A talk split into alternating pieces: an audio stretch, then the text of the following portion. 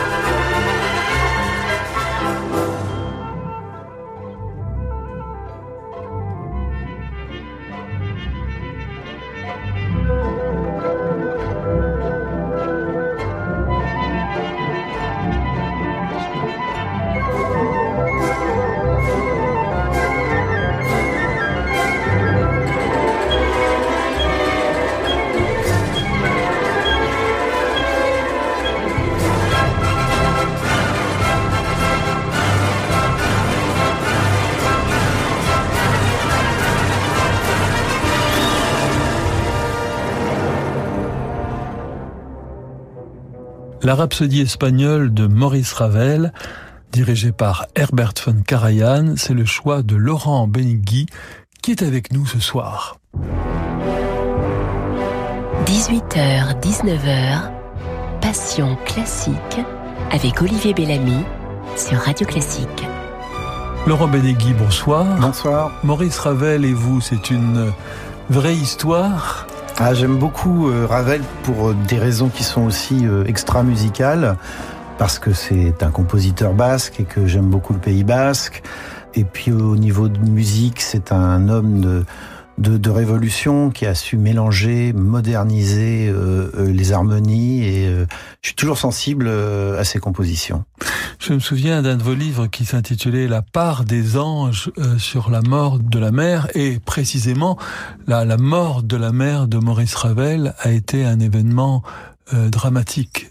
Elle, elle est pour tout le monde sauf qu'elle a été comme un tremblement de terre pour euh, ce musicien si sensible. Bah, ce sont toujours des, des moments euh, tous les moments d'ailleurs aussi bien de deuil que de joie intense sont des moments d'inspiration, je pense, pour tous les créateurs. En fait, on y puise la sincérité qui est nécessaire, au fond, autant à la musique que pour les livres. Alors, Le mari de l'harpiste, c'est votre dernier roman qui parle de musique parce que quand on est amoureux d'un musicien ou d'une musicienne, on n'est pas seulement deux, mais on est trois. Et oui, c'est l'histoire d'un ménage à trois entre une femme, donc musicienne professionnelle, harpiste dans un orchestre symphonique, et un homme qui, ils ont tous les deux la trentaine, il est horticulteur, lui c'est un homme de la terre, elle c'est une fille de l'air. Et entre deux, ou avec eux, il y a la harpe, qui est cet instrument énorme, volumineux, qu'on méconnaît beaucoup. Et euh, c'est une, une histoire d'amour, et il doit aussi apprendre à aimer l'instrument qui vit avec sa femme. Alors, est-ce que vous êtes documenté, euh, Laurent Benegui Est-ce que vous avez parlé avec des, des harpistes ou des violoncellistes? Puisqu'elle est aussi un peu violoncelliste au début. Alors euh, oui, en fait, euh, j'ai fait plus que parler. Euh, je, je vis avec une harpiste. Ah bah voilà, voilà la vérité. Voilà. donc, donc en fait, ce roman consigne, si je peux dire, beaucoup d'expériences extrêmement cocasses en fait que j'ai eu à, à, vivre en, en, en, connaissant cette femme. Par exemple, la, première nuit d'amour, parce que quand on est harpiste, il n'y a pas seulement une harpe. Oui, chez elle, il y a, en fait, la première fois qu'il va chez elle en espérant euh, eh bien y rester euh, le premier soir, euh, elle habite un petit studio et, et il découvre que dans ce studio, dans la seule pièce principale, il y a cette grande harpe de concert qui prend toute la place. Avec puis, plusieurs pédales, avec sept alors, pédales. 47 cordes, 7 pédales. et c'est et, et, et, dans la chambre, lorsqu'ils vont dans la chambre sur le lit, il y a une harpe celtique, une harpe de troubadour, une harpe africaine, une cora, une harpe péruvienne et bah, finalement ils choisissent d'aller à l'hôtel ce soir-là. Voilà. Alors euh, c'est un roman, hein. beaucoup de choses sont. sont... J'ai voulu surtout euh, apposer là-dessus un filtre qui soit celui de l'humour et de la tendresse, hein, parce que il m'a semblé comme ça que cet instrument pouvait être euh, traduire quelque chose d'universel qui dépasse les instruments. C'est-à-dire que je pense que dans tous les couples, il y a, il y a une harpe. En fait, on a tous vis-à-vis -vis de son compagnon, de sa compagne. C'est-à-dire, soit c'est un chat, ou c'est un chien, ou une mère. Ouais, l'amour une... de la randonnée, euh, le deltaplane, que sais-je. Et quand on aime une personne, eh bien, on doit aimer euh, sa passion, on doit apprendre, apprendre, en tout cas c'est mon point de vue, à, à apprécier ce que l'autre aime ou en tout cas le respecter et pas voilà. haïr ou vouloir prendre sa place ou vouloir priver l'autre de sa passion. Ça, ça, voilà. ça, ça, arrive souvent. Oui, ça arrive, enfin, mais quelquefois. Alors, ce n'est pas de l'amour. Eh oui. Alors, justement, vous parliez d'humour et de tendresse. Laurent Benegui, on a vraiment l'impression que ce sont deux armes, on pourrait dire. Enfin, c'est dans ces encres-là que vous trempez votre plume d'écrivain. Oui, je n'arrive pas à voir les choses au premier degré. Je crois que c'est presque à mon, corps défendant. Je crois que j'adorerais un jour euh, écrire une histoire euh, que je prendrais de façon très très sérieuse. Je pense que l'humour est une manière euh, de regarder le monde euh, et de l'aborder euh, sans tomber dans la sinistrose. Et même si euh, il y a peu de choses qui nous portent à rire dans la société, on peut quand même en parler d'une manière qui n'épouse pas. Enfin, je pense qu'on peut faire de la littérature, par exemple, sans épouser le ton de, de la société tout en rendant compte du monde dans lequel on vit. Donc je j'essaye, oui, j'essaye, j'essaye de faire rire, d'apporter du second degré. J'aime beaucoup euh, la littérature anglo-saxonne et, et l'humour un petit peu absurde aussi. Et puis la harpe, franchement, et entre nous, euh, il vaut mieux en rire que de, que de l'avoir chez soi. Laurent Benegui, euh, vous êtes à la fois écrivain et réalisateur et producteur, et on se souvient de Au Petit Marguerite, un de vos romans que vous avez porté à l'écran aussi. Qu'est-ce qui est le plus difficile, écrire ou tourner? Je crois que c'est Kubrick qui disait réaliser un film, c'est comme écrire guerre épée dans des autos tamponneuses. Est-ce que c'est un peu votre sentiment? Ouais, c'est-à-dire qu'écrire, personne ne pourra jamais m'en empêcher. Voilà. Tourner, je sais que oui, tout simplement parce que l'économie pèse très très forte sur le cinéma, le, le, le budget d'un film est très cher, les enjeux sont, sont considérables. De mon point de vue aujourd'hui, les choix sont de plus en plus formatés. Et donc c'est très compliqué de faire un film, non pas d'un point de vue artistique, mais tout simplement dans la mise en œuvre pratique. L'écriture, c'est la liberté absolue.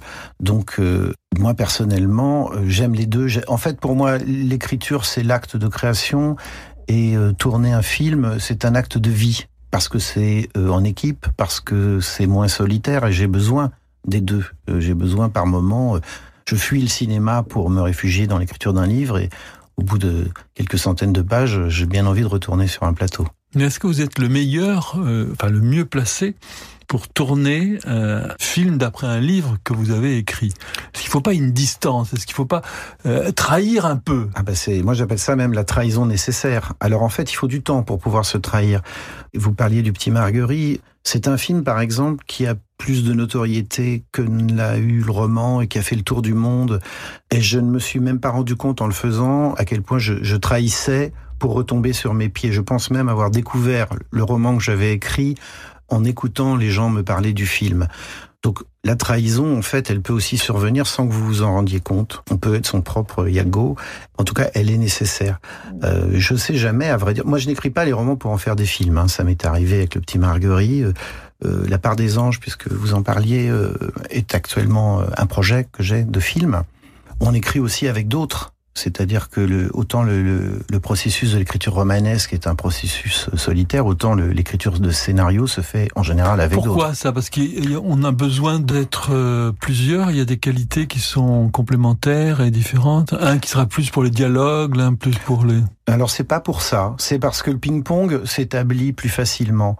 Il me semble que quand on écrit un livre, il faut pas de ping-pong. Il faut euh, arriver à retranscrire sa pensée sur le papier et être au contraire le plus fidèle à soi-même. Et que le, le, cinéma, et puis il faut dire aussi qu'on on compare souvent l'écriture de scénario à l'écriture de roman, mais c'est pas du tout la même chose au sens pas technique, mais au sens où un scénario est un objet éphémère, transitoire, qui est une étape vers la réalisation d'un film. il ne faut pas que ce soit trop achevé.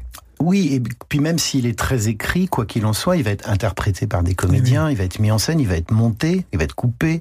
Et donc, à l'arrivée, on pourrait comparer un film et un roman, mais, mais le processus d'écriture est une étape technique qui aboutit à un document, lui-même un peu technique, qui permet d'élaborer un film.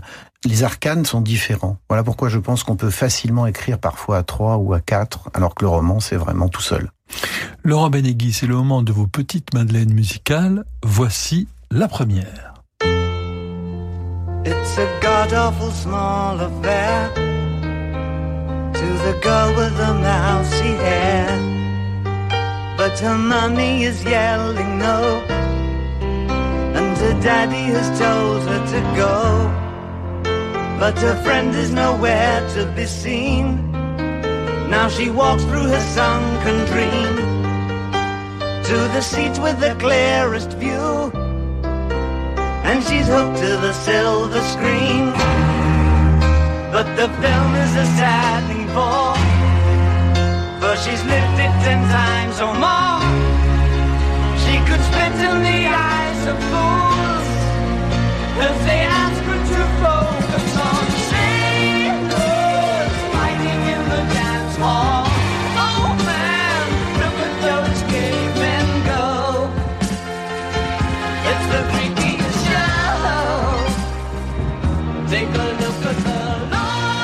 Voilà, c'est parce qu'il avait raté la mine d'or de l'adaptation de Comme d'habitude que David Bowie a écrit Life on Mars en 1971. J'adore ces petites histoires comme ça qu'il faut que que bah on peut écrire parce que c'est probablement l'un des plus grands succès de, de, David Bowie, sinon le le plus grand, non? Oh, il y en a un paquet quand même. Ouais, oui, c'est vrai. Ah oui, c'est. Bah oui, ce sont les années. Pour moi, c'est les années de, de très jeune adulte. Donc c'est le, le, sentiment que cette musique m'a accompagné euh, au moment où je me construisais, où je construisais aussi peut-être euh, euh, ma carrière professionnelle, en tout cas mon désir d'écrire. Et je pensais en écoutant là, puisqu'on parlait de Ravel tout à l'heure, euh, qu'un point commun. Enfin, Bowie est quelqu'un qui a évolué tout le temps, qui s'est adapté, qui a toujours su prendre l'air du moment, qui a toujours été novateur. Si, si une machine avait pu les faire se rencontrer, ça aurait été extraordinaire. Oui, oui c'est vrai qu'il y a les deux profils. Il y a ceux qui, comme euh, je parlais de Kubrick aussi, oui. c'est pareil. Il a changé à chaque fois de style, de genre. Il s'est euh, renouvelé en, en, permanence. Et il y a ceux qui écriveront toujours le, le, même livre ou feront toujours le même film. Il y, a, il y a vraiment les deux types différents. Ouais. Et Bowie, ça a été en ouais. permanence la, la, la, reconstruction, le renouvellement. Ouais. Vous vous appartenez à quel genre, Laurent Benegui euh, Moi, j'ai l'impression que je me renouvelle et puis après on me dit oh, bah, c'est toujours la même chose. non, euh, le ton de mes romans fait que je pense euh, il y a un point commun, une familiarité euh, de ton dans, dans ce que j'écris. Euh, après, je me laisse guider par la vie parce qu'elle m'apporte et me donne me donne envie d'écrire. Donc, je pense quand même que que je change. De toute façon, on change sur la durée. Si si on a la chance de durer un peu et et en écriture euh, d'avoir fait euh, plusieurs romans. Euh, ce qui est très clair, c'est que les romans d'aujourd'hui ne sont pas. On a des périodes, on a nos périodes roses, nos périodes bleues, quoi qu'il en soit. Et puis je pense que quand même, heureusement, qu'on reconnaît toujours un auteur. on reconnaît sa patte, sa plume, son style. Il y a quelque chose de. Oui. Et ce qui plaît au public, ce qui plaît aux autres, est-ce que c'est toujours ce qu'on a voulu y mettre ou est-ce que le public peut s'emparer d'une chose qui vous apparaissait euh, secondaire comme un contre-champ, on dirait en musique, et dont le public fait euh, la ligne principale. Alors oui, ça c'est très très vrai, et je le vis exactement avec euh, avec ce roman, avec le mari de la harpiste. Quand j'ai eu pour projet donc d'écrire le roman, j'avais dans mon cahier des charges personnelles deux objectifs, on va dire, c'était de faire rire avec la harpe, tout en en faisant découvrir un peu cet instrument. C'était mes mes lignes directrices. Et puis évidemment au travers d'une histoire d'amour. Mais je ne mettais pas l'histoire d'amour au premier plan. J'avais décidé de raconter euh, finalement étape par étape la conjugalité de ce couple, leur rencontre, leur premier appartement, leur première voiture, leur premier enfant, leur première dispute, etc. À chaque fois au travers du prisme de l'harpe. Et depuis que le roman euh, est sorti, que les lecteurs m'en parlent, tout le monde me parle de la de la force de l'histoire d'amour, et c'est quelque chose qui m'a échappé, si je peux dire, et sur laquelle je me suis beaucoup interrogé. Du coup, pourquoi les gens ah, ils me disent oui, on rit, etc. Mais euh, l'histoire d'amour est vraiment forte et je pense que c'est justement dû au fait que le personnage euh, respecte et toutes les névroses en fait euh, de sa compagne euh, et tous ces incidents euh, cocasses qui arrivent avec la harpe, il est toujours en, respect par rapport à ça. Ça nous dit des choses sur ce que les gens pensent être l'amour. Ça veut dire que que c'est ce qui, en tout cas, c'est arrivé au premier plan par rapport à ce que je comptais écrire. Après, il faut savoir euh, euh, laisser infuser euh, des choses de soi dans le livre. En tout cas, ça veut dire que vos personnages ont pris le pouvoir. Oui. Malgré vous. Et la deuxième chose, c'est que vos lecteurs se sont identifiés à ces personnages-là et que l'arbre finalement, comme vous le disiez au début, euh, l'arbre finalement c'est pas le plus important, c'est toujours l'idée de de ce qu'aime l'autre et qu'il faut respecter. Oui, mais c'est pas quelque chose que je mesurais, que je maîtrisais. Voilà. Après, on doit savoir ne pas maîtriser. C'est, et oui, et puis pas insulter ses lecteurs. Mais vous n'avez rien compris. c'est pas ce que j'ai voulu dire. Mais il arrive qu'on vous qu'on vous fasse des compliments sur quelque chose que vous avez écrit. Quand vous entendez le compliment, vous avez envie d'aller vous cacher dans un petit trou. Quoi. Par exemple. Oh non, là, ça ne revient pas à un détail, mais. Euh, euh, ça m'est arrivé, oui, des gens dans des signatures qui me disent ah j'ai beaucoup aimé tel de vos livres euh, pour telle raison et je me suis dit mais c'est pas, pas, du tout ce que j'ai écrit, c'est pas ce que je voulais dire. Ça me revient pas à un point précis, mais tout succès est un malentendu, eh oui, comme, comme, disait Cocteau. Oui, ça c'est c'est une... une grande phrase. Ouais, c'est tellement vrai. Laurent Bédégui, voici votre deuxième petite Madeleine musicale.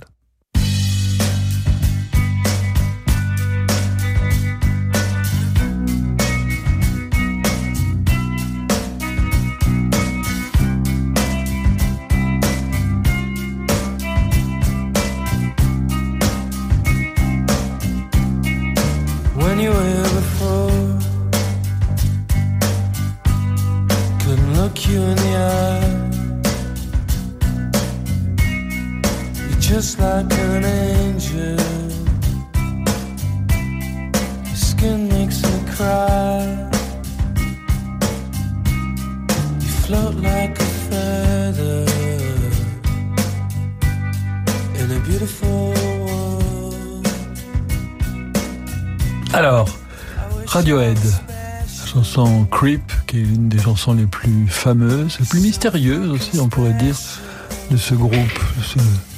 Ouais, alors j'adore, j'adore écrire en écoutant ça très fort. Ah oui. Ah oui. Alors d'une manière générale. Quand on dit que les écrivains ne font pas de bruit, mais si, parfois avec la musique qu'ils mettent. M'arrive de mettre un casque.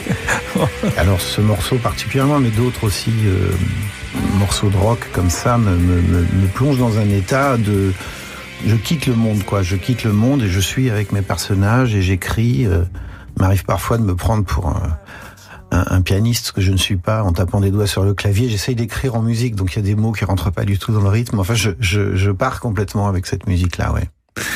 Laurent Badegui, penchons-nous un peu sur le rapport de euh, la musicienne avec son instrument, parce que c'est un rapport qui est vraiment sensuel. Euh, il y a vraiment des, des vibrations qui viennent de cet instrument, et la manière de tenir la harpe comme la manière d'avoir, par exemple, un, violoncelle entre les cuisses. D'ailleurs, autrefois, je crois que les, les violoncellistes femmes n'avaient pas le droit d'avoir le, le, violoncelle entre les cuisses. Et il n'y avait pas de harpiste femme pendant longtemps, c'est-à-dire qu'on a tendance à imaginer que c'est un instrument très féminin, euh, et pour les mêmes raisons en fait que, que, les femmes devaient monter à cheval en Amazon. Exactement. Voilà. Et euh, c'était tout à fait hors morale, mmh. et c'est extrêmement charnel. D'ailleurs, le, le, personnage dans le roman Charlie, elle s'appelle, le dit euh, lors de leur première rencontre, elle lui dit avec une forme de naïveté euh, qu'elle a hésité entre le violoncelle et la harpe, parce que dans les deux cas, elle aime ça, parce que dans les deux cas, il y a un gros instrument qui vibre entre ses jambes. Et en fait, il va, il va, il va comprendre qu'elle est très sincère et sans aucune vulgarité. Son, caractère est comme ça. Et il y a un contact, un lien dans la harpe. La musicienne couche l'instrument sur elle. C'est très lourd, ça écrase. Il faut l'enrober. Euh, euh, c'est quelque chose qui est extrêmement euh, de l'ordre de sorte de, de, danse comme ça. C'est ouais. parfois, moi, je trouve érotique. Enfin, c'est ouais, vrai qu'après, on, on, regarde tous les instrumentistes, tout l'orchestre symphonique d'un œil nouveau. Ceux qui ont quelque chose dans la bouche, aussi les, les flûtistes instruments. Bon, il y a quelque chose. Il y a une fixation au stade buccal. Bah, il faut faire corps avec son Eh oui, instrument voilà. pour, pour sortir du son, quoi. Eh oui.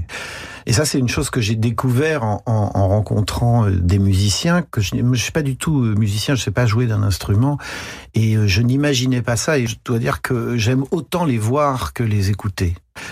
La sensualité, en fait, qui émane de, de ces instrumentistes et avec leurs instruments, euh, et en plus euh, toujours renouvelée. C'est jamais la même parce qu'elle dépend aussi de ce qu'ils jouent, de la composition. Il y a des morceaux qui les font faire corps différemment, évidemment, avec leurs instruments. Alors, la caméra, il y a quelque chose. Effectivement, la caméra qui enrobe les, les personnages dans un, dans un travelling.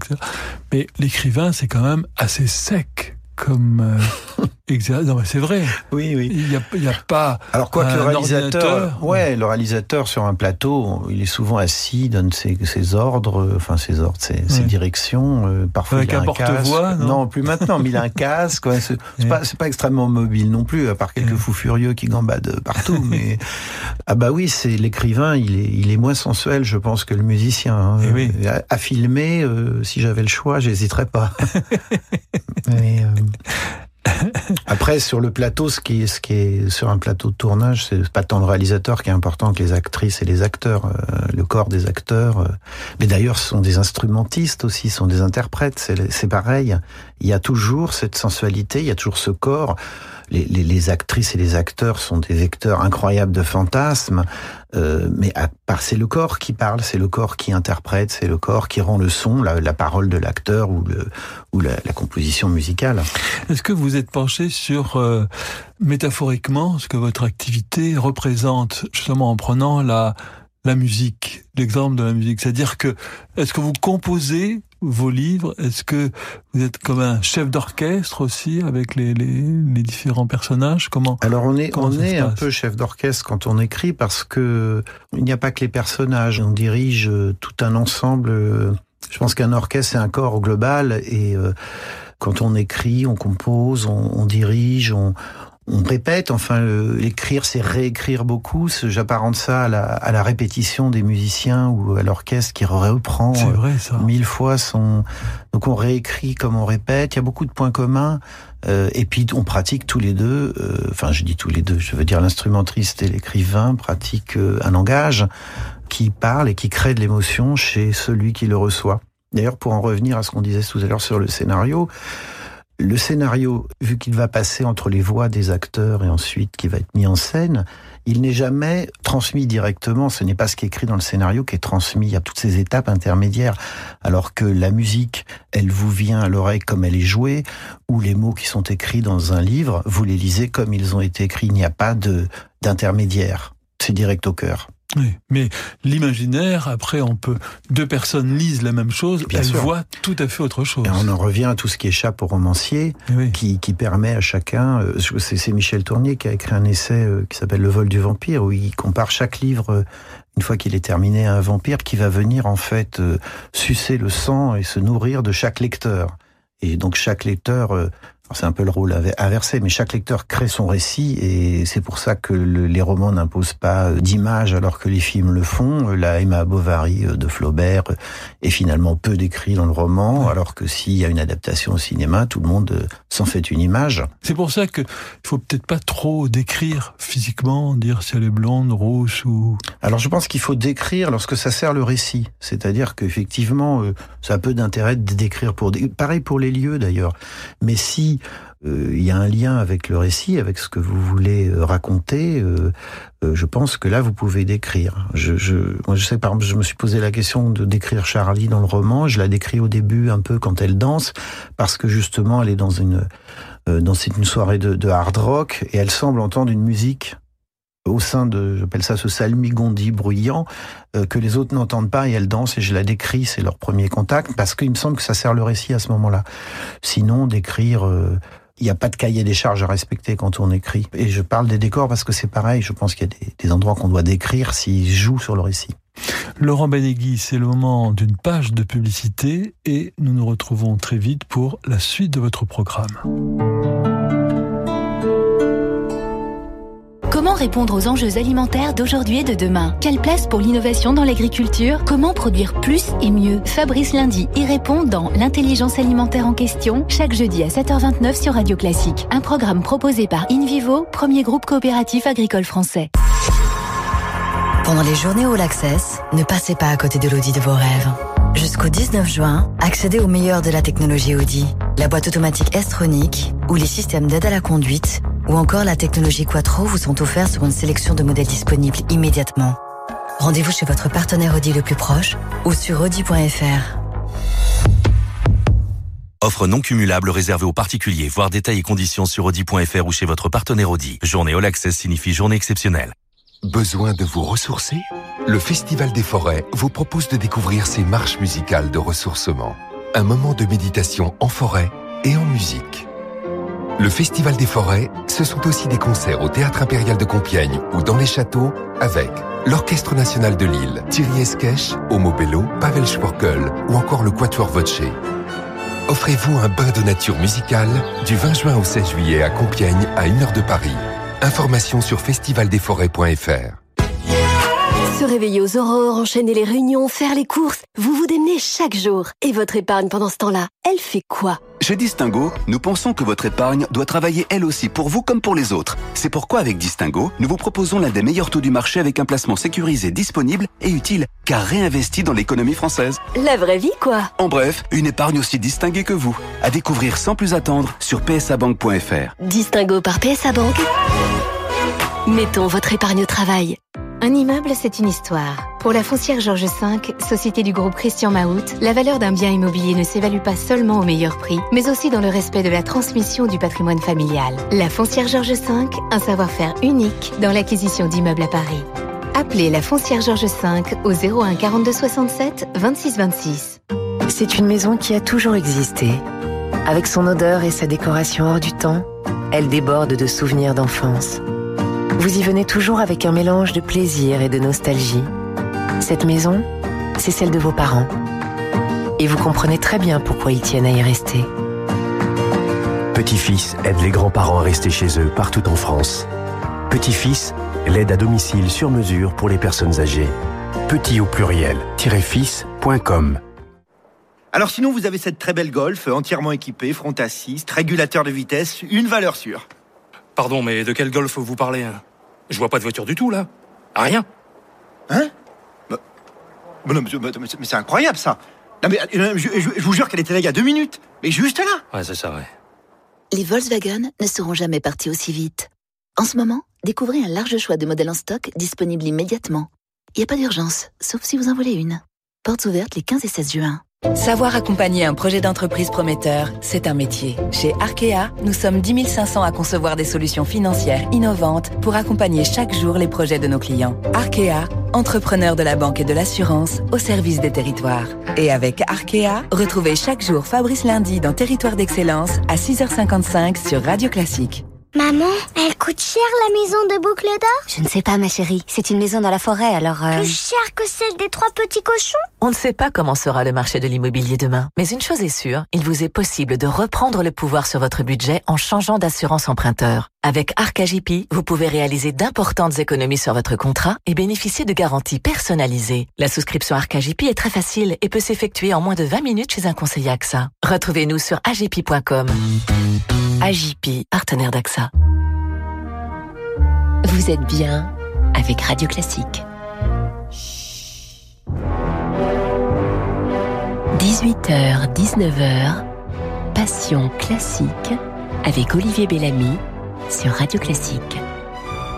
Laurent Benegui, nous n'avons pas parlé de votre activité de producteur. Elle compte aussi, c'est un tout autre euh, volet, c'est tout aussi euh, intéressant. Est-ce qu'un producteur, alors aux États-Unis, oui, en France, est-ce qu'un producteur peut être un vrai créateur? Quand on est face à Oliver Stone, par exemple. Alors, ça doit être difficile face à Oliver Stone, mais euh, je pense qu'on méconnaît le métier de producteur. Alors aujourd'hui, je ne le suis plus. J'ai arrêté parce que j'avais plus le temps pour écrire. Donc j'ai arrêté ça. Mais je l'ai fait pendant 15 ans. J'ai produit 17 longs métrages. Euh, j'étais pas un très bon producteur financier, parce que justement, je dis on méconnaît parce qu'on pense que le producteur, c'est l'homme de l'argent. Donc euh, je n'avais pas d'argent et je n'aimais pas tellement aller en chercher. Par contre, j'adorais la maïeutique du producteur, faire accoucher les projets et justement travailler en création avec les gens, ce qui ne veut pas dire d'ailleurs les, ni leur couper les ailes, ni, mais simplement par exemple choisir, faire le bon choix d'un scénario, d'un projet, faire confiance à un, réalisateur parce qu'on sait, on aime sa mise en scène, c'est un acte de création. Et faire ensuite le boulot du producteur, finalement, c'est de réunir les moyens qui sont nécessaires à ce que le, le, la personne ou les personnes que vous avez euh, choisies puissent accomplir leur acte créatif. C'est pas autre chose. Mais euh, c'est euh, quelque chose que moi je considérais. Et puis étant moi-même réalisateur et, et, romancier, il y a vraiment une période de ma vie où j'ai fait les trois en même temps. Je n'avais aucune frustration artistique. Donc j'étais un producteur tranquillisant pour Là, les réalisateurs. vous soulevez un lièvre. Allons bon. Ah bah oui, vous soulevez un lièvre énorme. Est-ce qu'il n'y a pas certains producteurs qui rêvent d'être créateurs si. et qui, bah oui, Alors, qui veulent donc castrer, prendre la place du euh, créateur. Bah oui, moi je pense que euh, un producteur qui veut faire le film à la place du réalisateur n'est pas un bon producteur. Et c'est effectivement un travers euh, très répandu. Je pense qu'on doit choisir, accompagner, s'effacer derrière la création de l'autre. Et lorsqu'on a une intervention, elle ne doit pas être dirigiste, elle est du type du compagnonnage. Et que l'on doit euh, donc accompagner euh, son auteur euh, vers, le, vers le chemin du film. Il m'est arrivé de produire des films, je vous dirai pas lesquels, en me disant à la fin, zut, il a un peu raté son truc, mais au moins je l'ai laissé faire ce qu'il voulait. Je, moi, j'avais plus un contrat moral finalement. Et j'ai toujours été fier de produire certains réalisateurs. J'ai participé à la découverte de quelques-uns. J'ai à peu près fait le, tour du métier à un moment donné, on va dire plutôt dans le cinéma d'auteur.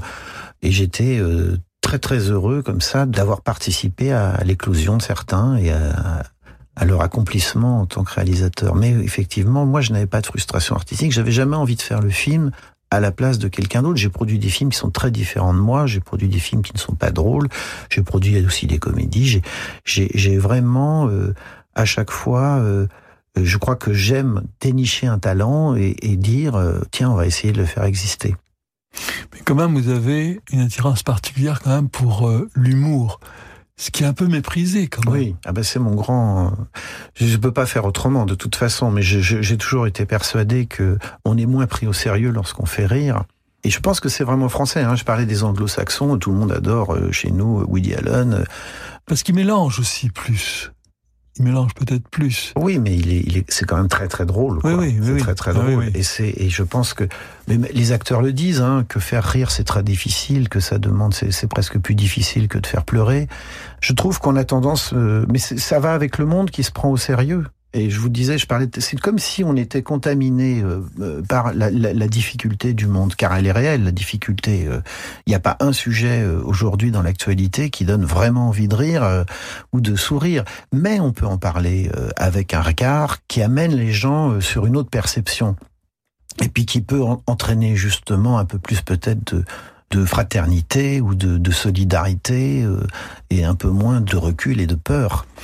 Avant que nous entendions votre dernier morceau, Laurent Benegui, je vous en ai sorti un aussi, un morceau extrêmement fameux que toutes les harpistes connaissent.